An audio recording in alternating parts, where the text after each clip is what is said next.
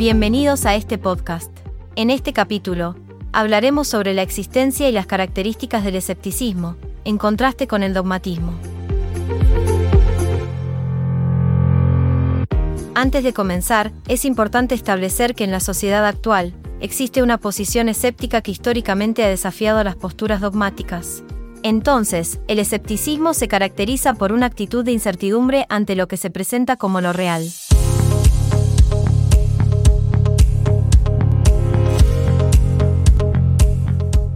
En un principio, hay que comprender que a lo largo del desarrollo psicológico madurativo, las personas pueden pasar de posiciones dogmáticas, donde aceptan verdades sin cuestionar, a posiciones escépticas, donde comienzan a cuestionar e incluso a dudar de las afirmaciones de figuras de autoridad.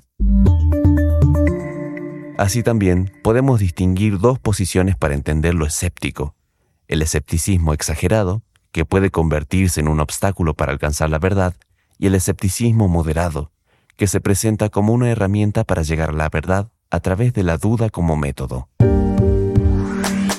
Por ejemplo, uno de los exponentes del escepticismo más moderado fue René Descartes con su frase pienso, luego existo. En esta podemos entender la importancia del pensamiento y la duda como medios para alcanzar la verdad. A diferencia del escepticismo exagerado, la duda metódica que propone Descartes no impide el conocimiento, sino que lo fomenta al cuestionar y analizar de manera crítica. Continuando con este tema, Descartes plantea una duda a la cual nombra como metódica en su texto, el discurso del método. En este texto, Descartes establece que no se debe aceptar nada como cierto o verdadero tal como se presenta inicialmente. Esta perspectiva se convierte en una actitud ante la realidad, y su impacto ha sido fundamental para el desarrollo de la ciencia. De hecho, esta duda metódica es considerada la base de la ciencia en su conjunto y por lo tanto representa una idea profundamente innovadora.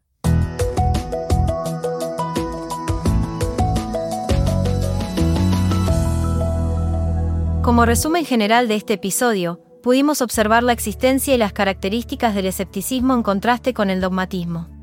Así también entendimos como la duda puede ser tanto un obstáculo como un medio para llegar a la verdad, destacando la influencia de Descartes en la promoción de la duda metódica como herramienta para el conocimiento.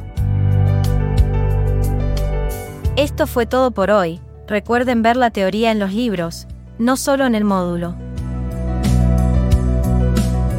Los esperamos en el próximo podcast de la carrera.